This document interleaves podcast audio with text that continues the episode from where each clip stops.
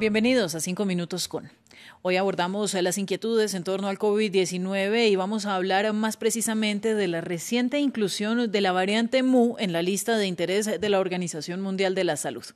Por eso nos comunicamos con nuestro asesor científico en France 24, Carlos Eduardo Pérez, el médico infectólogo de la Universidad Nacional de Colombia. Doctor, buen día para usted. ¿Y qué quiere decir que una nueva variante se incluya en esta lista de interés de la Organización Mundial de la Salud? Ángela, recordemos que las mutaciones llevan a variantes y hay algunas variantes que se llaman de interés porque tienen impacto en la transmisibilidad o en el escape al sistema inmunitario. Además de eso, que se considere que su transmisibilidad sea responsable de un pico en cierta región. Hay otro tipo de variantes que son de preocupación o que tienen gran consecuencia y eh, en la que se estableció actualmente es una variante de interés, es decir, que está bajo observación de las autoridades para ver su comportamiento a nivel global. Teniendo en cuenta, doctor, que la variante Delta ha derivado en el aumento de contagios en el mundo, ¿qué sabemos acerca de los eventuales peligros de esta variante llamada MU?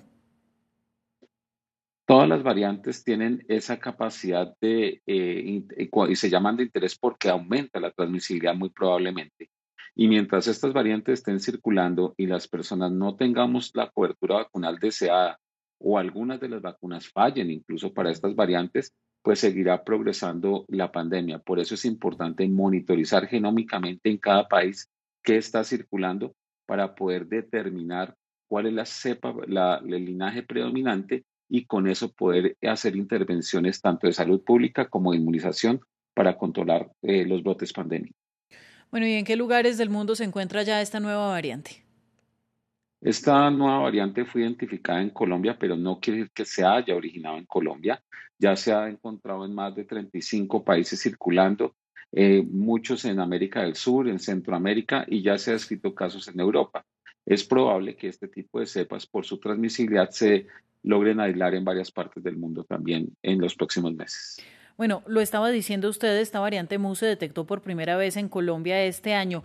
¿Qué se puede hacer para que el origen o la, la, primera aparición de estas variantes en los países no termine estigmatizando a esos lugares donde aparecen? Sí, ya incluso, por ejemplo, no se llaman de variante como llamábamos anteriormente el Reino Unido o Sudáfrica. Ya son letras del alfabeto griego porque entendemos que las variantes no se originan en un país, sino son la consecuencia de la transmisibilidad que hay en la región. Mientras hayan personas susceptibles, van a suceder estas variantes. Que se detecten en un país no quiere decir que se originen en ese país. Y la circulación de estas variantes va a depender del comportamiento y de los determinantes humanos y de la sociedad que permiten controlar o expandir la presencia de estas variantes. Bueno, y como vemos que siguen saliendo variantes y que esto es eh, la norma que va a seguir ocurriendo, ¿las vacunas que ya están en el mercado nos dan una protección eh, frente a ellas? En este momento está establecido que protegen. Hay una disminución en la protección para la infección, pero recordemos que para la enfermedad, es decir, las consecuencias graves del COVID, mantiene eh, su alta eficacia las vacunas, pero no para la infección es decir, que las personas pueden transmitirlo y ahora se está evaluando con esta, se está con esta variante si las vacunas tienen o no ese impacto eh, de reducción de la neutralización, por así decirlo. Sin embargo, lo más sensato es mantener la vacunación rápida, eficaz y masiva para que no vayan a suceder nuevas variantes. Bueno, doctor, y eh, todos los países están luchando en este momento por terminar de inmunizar completamente a su población. Incluso algunos están ya aplicando los refuerzos con terceras vacunas. Eh, ¿Cree usted que se nos viene pronto la planeación de una segunda ronda de vacunación?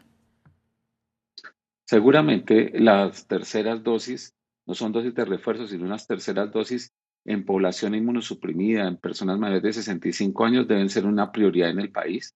Eh, y en los países donde están eh, vacunando a este grupo de personas y muy pronto se deben incluir las poblaciones de 1 a 12 años para lograr la inmunidad colectiva.